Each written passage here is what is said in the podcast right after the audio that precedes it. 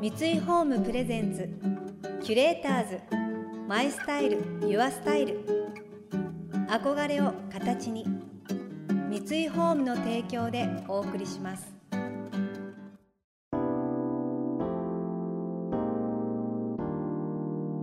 溢れる情報の中で確かな審美眼を持つキュレーターたちがランデブー。今日のキュレーターズは安田美沙子です。新藤舞子です。想像力を刺激する異なる二人のケミストリー。三井ホームプレゼンツキュレーターズ。マイスタイルユアスタイル。ナビゲーターは田中れなです。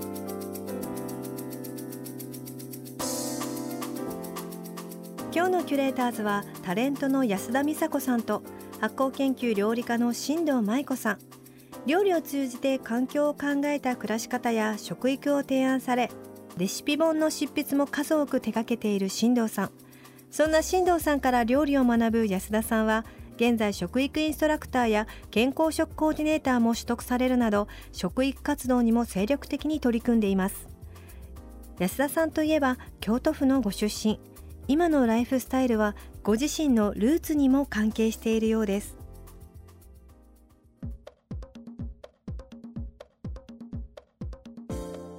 と私は祖母お父さんのお母さんが京都の舞鶴だったんですよ。もう本当に、まあ、田舎だったんですけど、うん、山の斜面に昔話のような木のお家があってでもそこがすごい大好きで私は、うん、まあ、五右衛門風呂、はい、本当に側面が釜で、うん、触ったらやけどするのかなって思いながらいつも入ってこうなんかねそうキューって。当たんないよって入って誰かが入ってると裏に回って薪をくべて、炊いたりとかそうやったりうちは食べたりとかしてあと七輪もありましたね、はい、なんでおばあちゃんが作ったナスを真っ黒に焼いて生姜醤油食べたりとかあと夜間とかも冷蔵庫もあるけどちっちゃかったから、うん、裏の池で冷やしたりそれいい。ねで畑もあったんでもう何でも季節のものが取れて、うん、荷台にいっぱい野菜を積んで帰ってくるのも楽しかったしでおばあちゃんお味噌も作ってて、うん、梅干しも梅干しもすごいしょっぱいんですよ。しょっぱっていうの。昔の人だからやっぱりね、ね、保存をさせるっていうのがあるからね塩が塩分が高かったね。そこに生姜紅生姜も使ってたのでうん、でそれを使っていつもなんか丹後の方って、はい、ちょっとお魚が入ったちらし寿司が名物だったらしくて、はい、でそこにいつもの生姜を刻んだのを混ぜて、うん。であの売買の時にいつもお土産に持って帰りって言ってくれてたんですけど、うん、なんかそういうのがすごいルーツにある気がしてて自分でも、はい、なんか味噌前々とあってこう作り出したけどあでもおばあちゃん作ってたから、うん、なんかこれって当たり前なんだなって思えたり、うん、でもあの古き良き暮らしっていうのが今はもう絶対できないことだから、すごい貴重な体験になったなって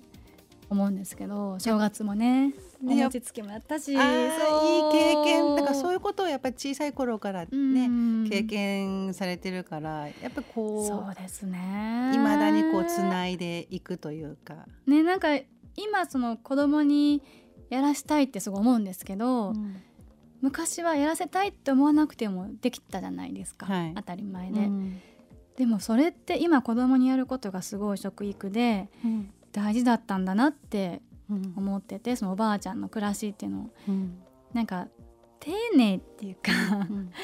苦労も多いと思うんですよすごい、寒かったりもするし。でもその苦労したことっていうその過程が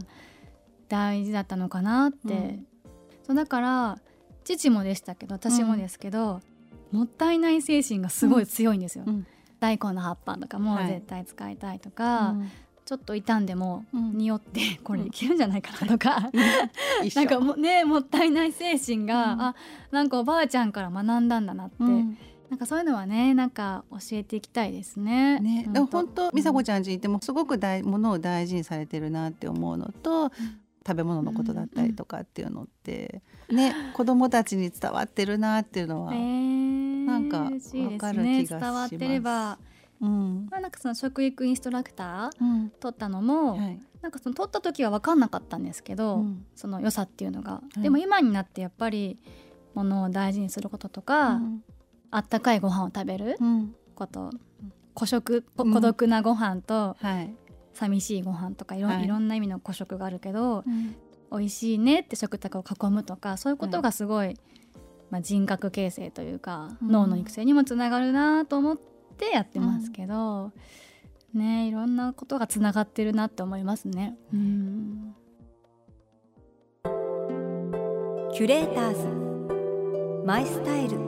ユアスタイル田中れながナビゲートしています東京 FM キュレーターズ。今日のキュレーターズはタレントの安田美沙子さんと発酵研究料理家の新藤舞子さん。安田さんの幼少期の体験羨ましいですね。五右衛門風呂七輪畑に野菜がたくさんあっておばあちゃんのお味噌。わあもう最高ですね。確かにもう子どもたちにこういう体験をさせられることは長いのかなと思うと寂しい気持ちしますよね。私もかすかに五右衛門風呂だったり冷蔵庫が氷で冷やしたりとかいうおばあちゃんのお家の記憶はありますね。でも忘れてましたね。昔ながらの暮らしにはやはり大切なことがたくさん詰まっていますよね。そして食育や料理において器や盛り付けも大切です。どうすれば料理に合う素敵な器使いができるのでしょうか？器も私たちすごい好きそうですね。で美佐子ちゃんもねあの食器作ってるぐらいなんでもマイマイのセンスがもう素晴らしくてお家に行ってコーデしてもらうとこれどこの食器ですか？いつも聞いて。ね。なんかあの器って組み合わせる場合に例えば和食器で例えば染付とか、うんうん、赤絵とか、はい、あと有田焼とかはさみ焼きとか伊万里とか、うんうん、白磁青磁とかあるんですけども、うん、それも時期は石物って言って言われていて、うんうん、で例えばあと備前焼とか萩とか、益子とか唐津とか美濃焼か、うん、とかは土物って言われてるんですね。でそれに焼き締めのものとかあと漆器漆ですね。あとガラスっていうのを季節によってバランスよく同じものをこう使うんじゃなくって組み合わせて使ってますね。例えば寒くなってきた秋冬だったりすると、温かみのある土物をちょっと多めに使ったりしていて、であと料理を盛り付ける時にはお料理がいろんなカラフルなサラダとか野菜が入ってたりとかいろんな色が入ってる時にはそのお皿は単色のものえー、そうなんですね。映えますね。で、はい、逆に例えばその和え物で、はい、例えばほうれん草とだけとか、そのグリーンだったらグリーンとか、赤だったら赤っていう時には伊万里焼きみたいなものとかっていうのでやるとそのごちゃごちゃしなくて見栄えはいいですね。そのすごい勉強になるお皿も料理も、うん映えますね。両方とも引き立つみたいな感じで。なんかこうマイマイって豆皿いっぱい並べて、はい、まあ、34枚並べたりしていろんな色とか形があるけど、うん、まとまるじゃないですか、うん、その豆皿ってこうどういうふうに使えばまとまるんですか？豆皿その、うん、例えば丸は丸だけじゃなくちょっとひし形っぽい感じの四角だったりとかっていうのと、少しガラスを入れたりとか、はいはい、さっき言ってたみたいに土物だったりとか石物をこう組み合わせてっていうので重ならないように豆皿を並べる時には使ってますね。豆皿があったらその下に敷くものっていうのは絶対用意するんですか？そうお敷はね、うん、使うね。漆のお敷もあるし、はいはい、木のお敷もあったりとか、そう。お食事乗せる時にお盆の木目があるじゃないですか。はいはい、で木目は基本横です。横。横。でよく縦で乗せてる方いらっしゃるんですけど、はい、横に乗せてください。でなんで縦がダメなのかっていうと、うお盆ってこう持つじゃないですか。はいはい、縦だと木目が縦なので割れる可能性がある、うん、なるほど。そういうところが。パキッと割れそうな、はい、危ないよっていうことで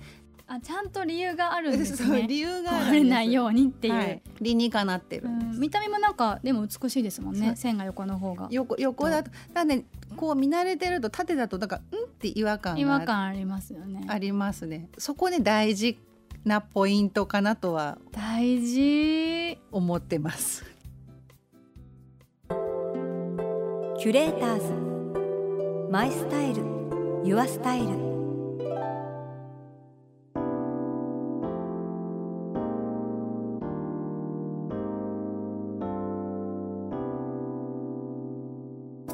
田中れながナビゲートしてきました三井ホームプレゼンツキュレーターズマイスタイルユアスタイル。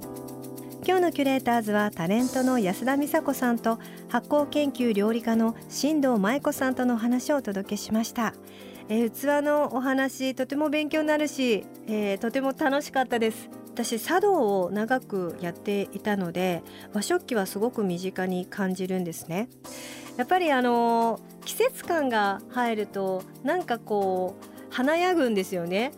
何でもないことでもその季節ガラスであったりとかちょっと寒い時に暖色系を使ったり夏だと涼しいブルー系の器を使ったりすることでその時しか輝けない輝きをパッと見せてくれるっていう豆皿はあの地方に行った時にちょっとお土産屋さんとかでパッと買ったりとか一時期してましたね。それこそ伊万里焼きとかいうものも豆皿だと手元に置きやすいですしもう簡単に私はもう明太子とか入れちゃったりとか塩昆布入れちゃったりとかお漬物をポンと入れたりお茶漬けとそれとかいう感じですごい気楽に使ってたりはするんですけど、まあ、あとお客様が来た時にお盆にあのお茶と豆皿の上にちょっとした甘いお菓子をパッと入れて出すのもありますね。だから割となんかあの気楽に取り入れるとすごい楽しいんじゃないかなと思います。この番組では感想やメッセージもお待ちしています。送ってくださった方には月替わりでプレゼントをご用意しています。今月は木製プロダクトのブランドアンドクラフツのキャンドルホルダーゆらぎです。管理の行き届いた山梨県の森林から調達したヒノキでできたキャンドルホルダー。お手入れをしながら使うことで天然素材ならではの変化とオリジナリティを楽しんでいただけます。またインテリアライフスタイルなどあなたの暮らしをより上質にする情報は web マガジンストーリーズのエアリーライフに掲載しています。今月のリコメンドトピックは心地いいを広げるリビングスタイルです。詳しくは番組のホームページをご覧ください。来週も引き続き安田さんと新藤さんを迎えして和装を普段着にお二人の着物ライフについてお聞きしていきます。それでは素敵な週末をお過ごしください。田中れなでした三井ホームプレゼンツキュレーターズマイスタイルユアスタイル憧れを形に三井ホームの提供でお送りしました。